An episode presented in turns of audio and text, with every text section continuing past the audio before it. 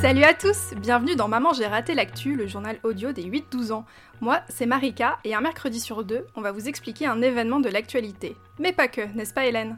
Absolument, et nous allons aussi vous faire découvrir un lieu, une activité, un métier, comme si vous y étiez. Et ça, ce sera le reportage de la semaine. Et puis nous vous partagerons aussi nos coups de cœur culturels. Alors des films, des livres, des jeux vidéo, des jeux de société, des expos, bref, tout y passe.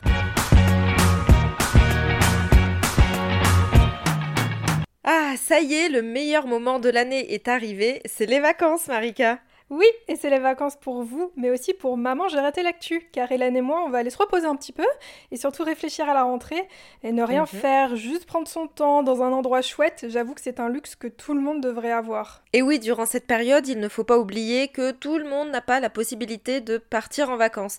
C'est une chance d'avoir des parents qui peuvent poser leurs vacances en même temps que leurs enfants, et encore plus de pouvoir partir de chez soi. Une chance que beaucoup d'enfants n'ont pas parce que leurs parents n'ont pas assez d'argent. En France, un enfant sur trois ne part pas en vacances. C'est pourquoi des associations, notamment le Secours populaire et le Secours catholique, ont mis en place un système très chouette qui s'appelle Famille de vacances. En gros, des gens comme tes parents ou comme toi, Marika, peuvent se porter volontaires pour accueillir un enfant pendant deux semaines par exemple. L'association va examiner ton dossier, Marika, parce qu'on ne confie pas des enfants à n'importe qui quand même. Hein.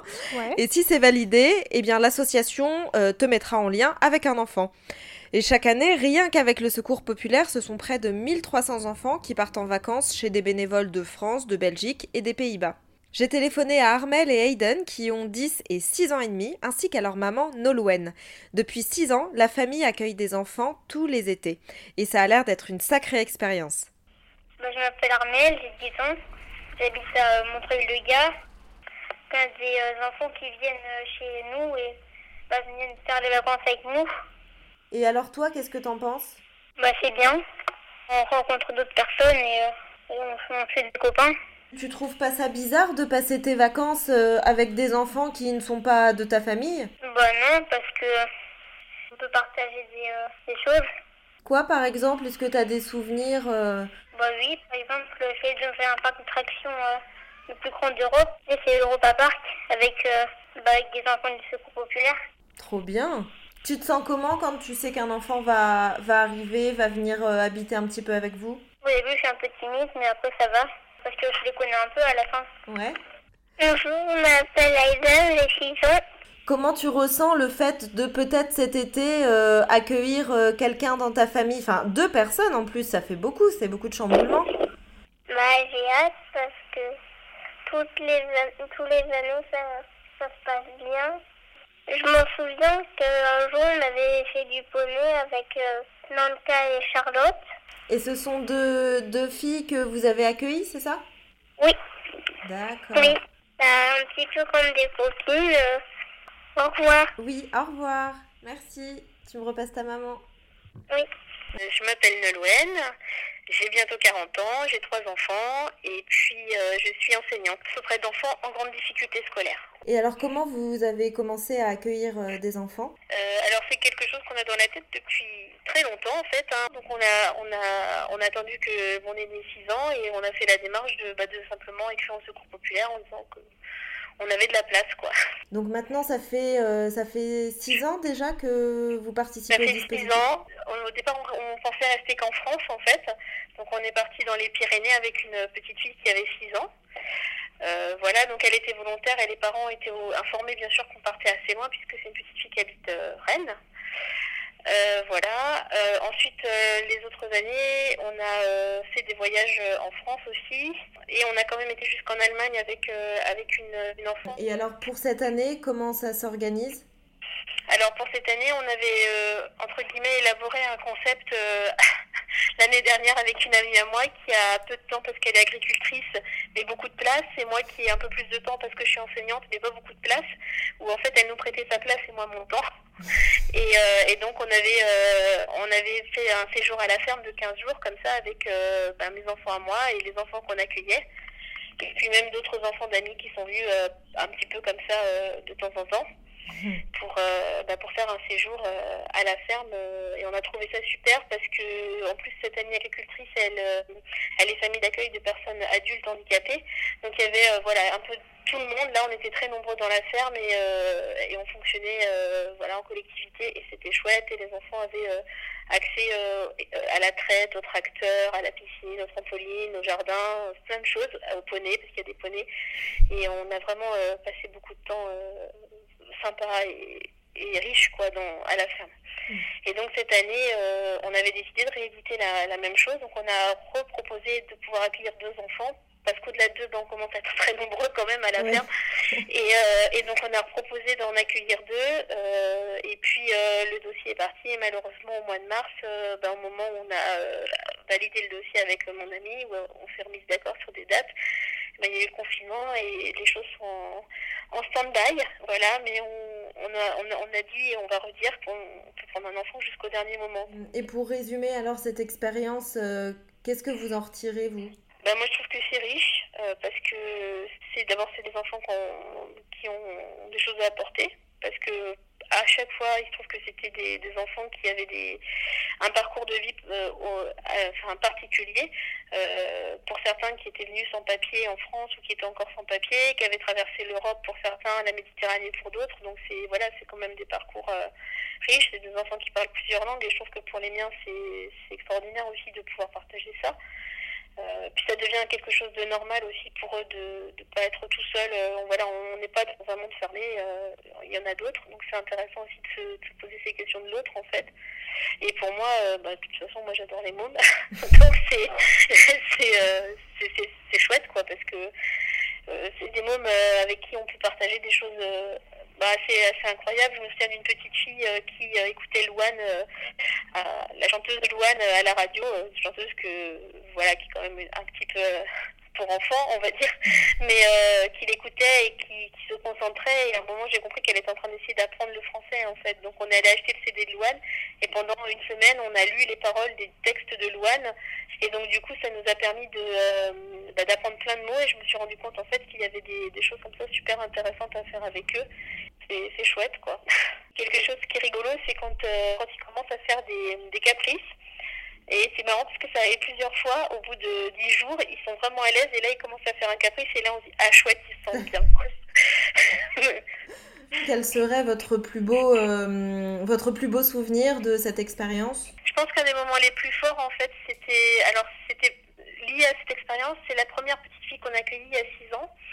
Euh, donc on a on l'a perdu de vue et l'année dernière j'ai participé aux journées des oubliés des vacances comme accompagnateur. Donc c'est la journée qui est fin août euh, pour les enfants qui sont pas du tout partis en vacances euh, que propose le Secours populaire et qui sera d'ailleurs peut-être pas proposé cette année. C'était la première fois depuis 40 ans. donc et en a participant à cette journée, à un moment je me suis retournée et, et c'était elle. Et donc du coup, bah, elle m'a reconnue tout de suite et c'était très fort en fait. C'était voilà, elle était, elle avait grandi, elle avait 6 ans de plus. C'était une jeune femme, presque 12 ans, c'est presque une jeune femme. Et puis, euh, puis je l'ai trouvée très belle. Mm. Et ça m'a fait plaisir de voir euh, bah, voilà, que cette petite fille, elle était devenue cette, euh, cette jolie jeune fille. six ans après, même si donc j'ai pris son numéro de téléphone, on s'est jamais rappelé en fait, mais voilà, elle a mes coordonnées. Je lui ai redit que notre maison c'était toujours ouvert pour elle et puis et puis voilà, mais elle se rappelait très bien des vacances avec nous et de l'année d'après où on s'était pas mal vu. voilà, c'était mm. super. Donc oui, c'est un beau souvenir, c'est quelque chose de, qui était... Je pensais pas que ça pouvait provoquer cette émotion-là, en fait. Hmm. Qu'est-ce que vous auriez à dire à des parents qui découvrent ou à des enfants qui découvrent ce dispositif? Quel message vous auriez envie de leur délivrer? Bah, De ne pas avoir peur de l'autre, en fait, parce que c'est toujours une richesse. Et, euh, on nous prend rien, ça coûte. Alors pour les parents, ça coûte pas un rond en plus d'avoir un gamin en plus, parce qu'en fait, euh, c'est pas pour les, les pâtes et, les haricots qu'il va manger pendant le séjour ou euh, l'entrée au parc que ça va changer quelque chose sur euh, un budget familial annuel. Par contre, euh, par contre, ça va apporter beaucoup à soi et puis aux enfants aussi parce que ben ça, ça oblige à réfléchir un peu sur la place de chacun et sur voilà les la baraka ou pas quoi on n'est pas tous nés on est né quelque part comme dit Maxime le Forestier et puis ben, c'est bien que les enfants se posent cette question là quoi D'ailleurs, j'aime beaucoup la chanson dont parle Nolwenn, qui rappelle en effet que l'on ne naît pas tous avec les mêmes chances dans la vie. On choisit pas ses parents, on choisit pas sa famille. On choisit pas non plus les trottoirs de Manille, de Paris ou d'Alger pour apprendre à marcher. Comme l'a expliqué Nolwenn, la crise sanitaire liée à la Covid-19 a tout chamboulé et cet été, les enfants qui en ont le plus besoin pourraient bien ne pas partir en vacances. Nolwenn elle-même ne sait pas si elle pourra accueillir des enfants. Pourtant, pour les enfants qui vivent un quotidien compliqué, le confinement a été une épreuve. Il l'a été pour beaucoup d'entre nous. Mais alors imaginez pour ceux qui vivent dans des logements insalubres. Oui, alors insalubres, on parle bien du coup des logements qui peuvent être par exemple dangereux pour ta santé, c'est-à-dire qu'il y a beaucoup d'humidité, euh, mais aussi euh, dangereux euh, physiques, je ne sais pas, qui menacent de s'écrouler. c'est bien de ça dont on parle? Absolument, t'as as tout compris Marika. ou pour certains enfants, ça a été aussi de rester confinés avec toute leur famille dans un tout petit espace. L'école permet en fait à ces enfants de tenir le coup, de s'aérer la tête.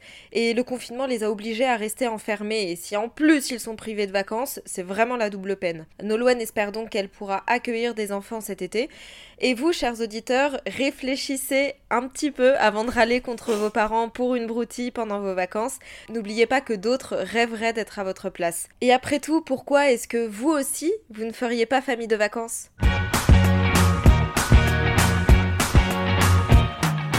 Chaque semaine, un jeune auditeur comme toi nous pose une question.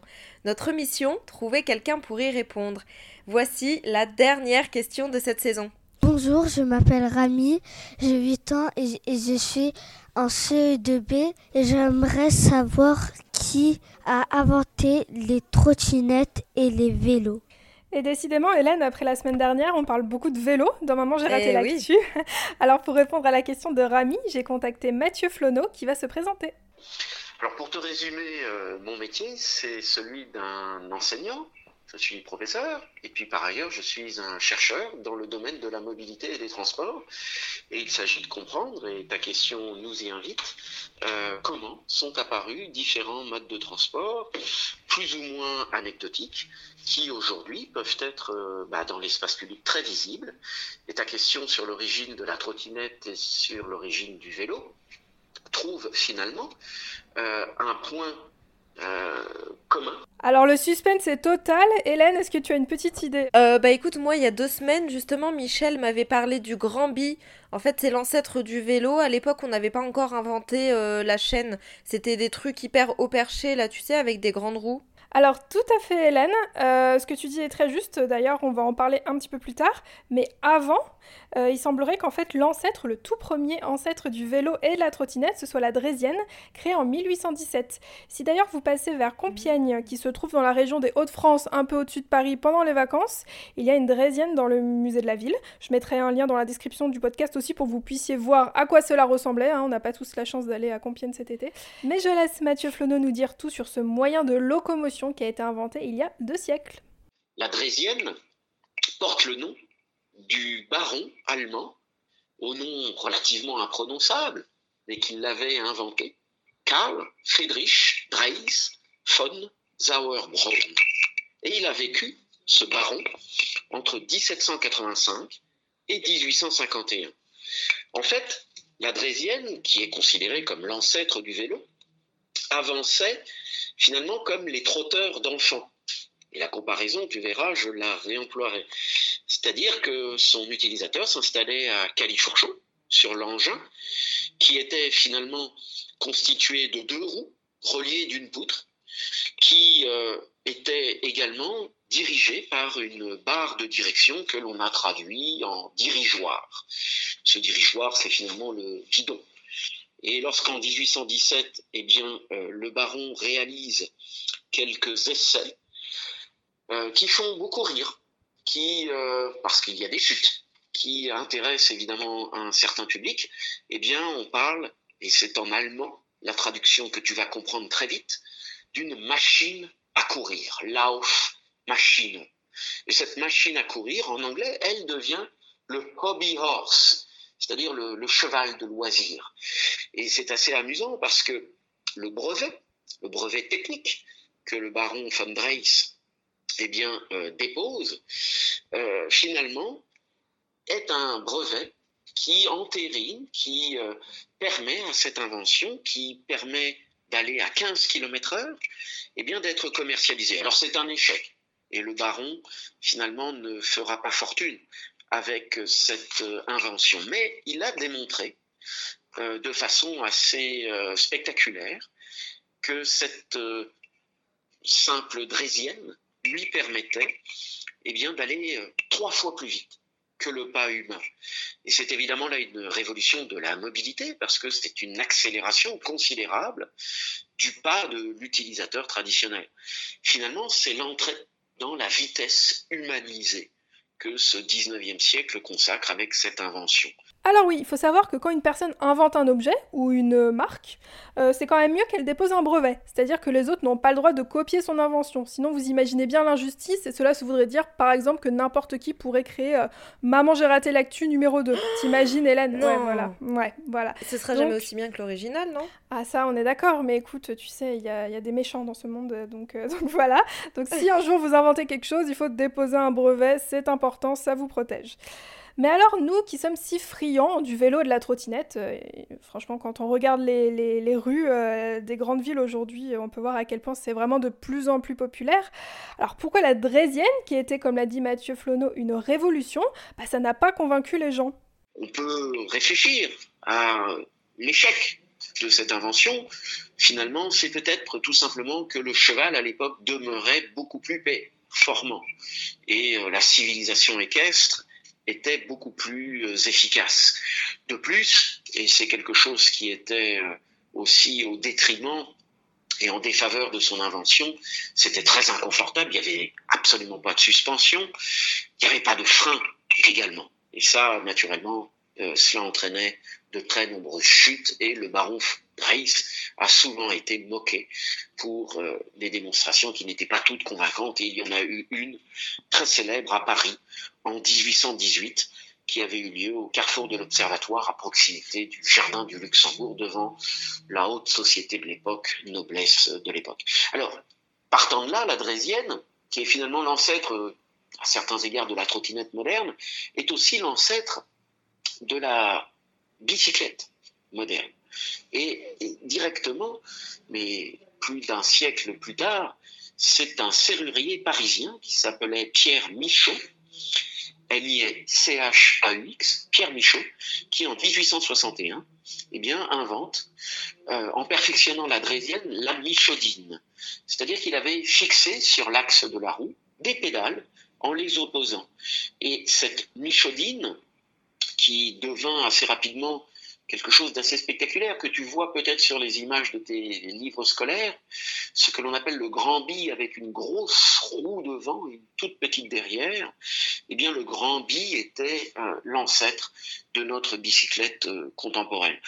La petite histoire, mais qui n'est pas totalement euh, anecdotique, retiendra aussi que finalement le baron Dreitz avait réalisé ses essais dans la région de Karlsruhe, de Mannheim, en Allemagne, et que c'est là, plus tard, qu'eurent lieu les premiers essais d'automobiles, et Benz, Karl Benz, avait aussi utilisé les mêmes routes quasiment que euh, le baron à l'origine de ce qui est aujourd'hui la trottinette que tu peux utiliser et le vélo que avec assurance que tu seras un peu plus grand. Voilà, et pour la petite histoire, ce fameux baron allemand au nom imprononçable, je te demanderai pas de le répéter Hélène, a aussi Non. inventé une machine à calculer et une machine pour inspecter les voies de chemin de fer. C'était un, c'était un vrai inventeur dans l'âme. Et si le sujet des transports te passionne, tu peux aussi l'écouter sur France Culture où il parle souvent d'automobile, de la mobilité, de la place des routes. Je te mets le lien. Et attention, en trottinette ou en vélo, on respecte le code de la route. Bien dit Marika, et si toi aussi tu as des questions, n'hésite pas à nous les poser. Écris-nous à mamangeraté-l'actu@gmail.com. On y répondra avec plaisir à partir de la rentrée.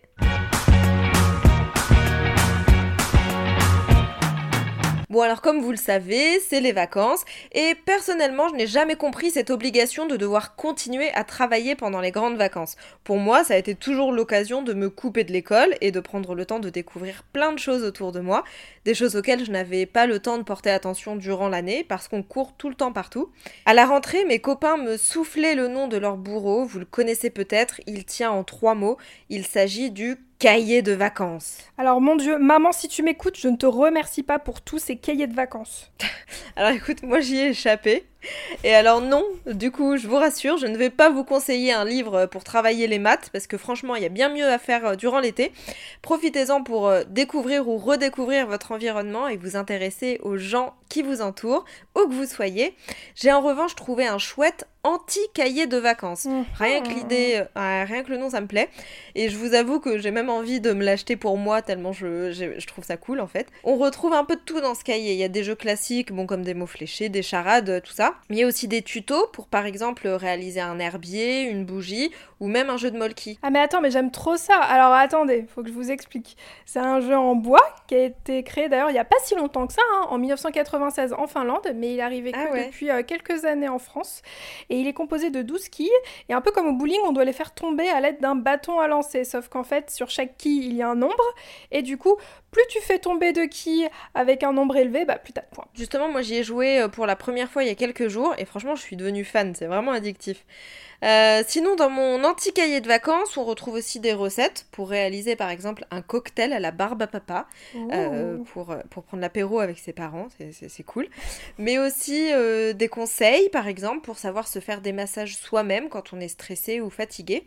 Ce livre est vraiment très bien fait, très divers, et ce qui est chouette, c'est de pouvoir piocher quand on en a envie. On n'est pas obligé de commencer par le début et de terminer par, le, par la fin, on pioche vraiment quand on le souhaite. Alors, je vous rappelle le titre, il s'agit de l'anti-cahier de vacances pour les aventuriers de l'été. Et le côté drôle, c'est qu'il existe un anti-cahier de vacances pour parents épuisés. En fait, euh, il existe deux versions du même anti-cahier de vacances. Et oui, vos parents aussi y ont droit.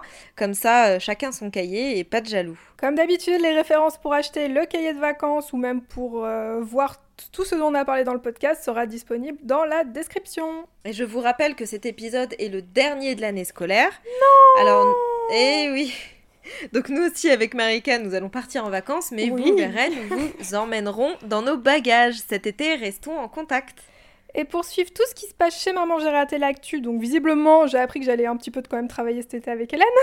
Rendez-vous sur nos réseaux sociaux, Facebook, Instagram, Twitter.